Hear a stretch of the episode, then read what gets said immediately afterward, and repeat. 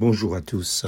Vous avez dit résilience Tel est le titre de notre message. Ses frères tirèrent et firent remonter Joseph hors de la citerne, et ils le vendirent pour vingt cycles d'argent aux Ismaélites, qui l'emmenèrent en Égypte. Genèse 37, verset 28.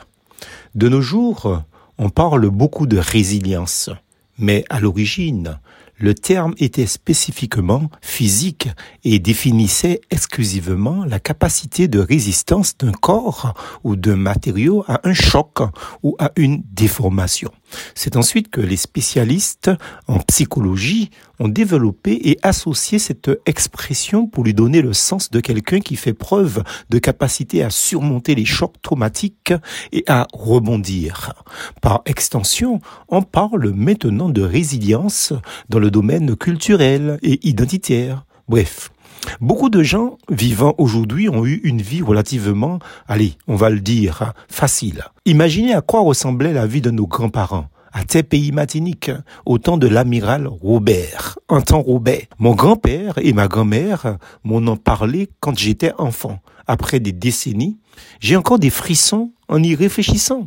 En Europe, il y a un siècle, ce n'était pas non plus si génial. Les Européens ont connu deux guerres majeures. La première et la seconde guerre, dit mondiale. Pas fastoche. Parfois, nous nous plaignons de et pour si peu. Qu'en serait-il si votre vie semblait destinée à subir un traitement défavorable spécial? Serez-vous capable de résilience, de rebondir? Voyons ce que nous pouvons apprendre d'un homme dans la Bible, comme Joseph, qui a connu des moments très difficiles. Selon vous, quel genre d'attitude avait Joseph vis-à-vis de la vie, de sa vie? Certes, au départ, sa vie était clairement bien au-dessus de la moyenne. Il faisait partie d'une famille aisée, était plus beau que la plupart des autres, et il jouissait du favoritisme de son père. Dieu lui a parlé, en plus, par des rêves selon lesquels il serait un grand dirigeant. Comme son importance se renforçait à ses yeux constamment, cela rendait Joseph si spécial que propres frères l'ont pris en haine et ont fini par le vendre comme esclave à des marchands. À ce stade, il ne lui restait que sa beauté. Il a perdu le soutien de sa famille, sa fortune et son statut d'enfant privilégié. Au lieu d'être un futur grand dirigeant, il avait fort à craindre de son avenir en tant qu'esclave et étranger. Aussi, il était loin de ses parents, de ses proches.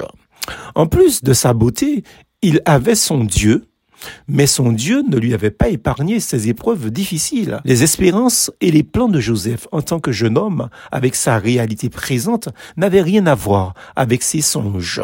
À cela s'ajoute une fausse accusation qui le voit devenir esclave et prisonnier pour tentative de viol. Les choses pouvaient-elles être pires pour le jeune homme Joseph avait tout perdu. Il était au fond et non au sommet.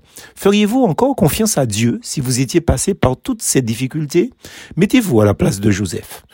Afin d'être capable de faire encore confiance à Dieu, que devriez-vous croire?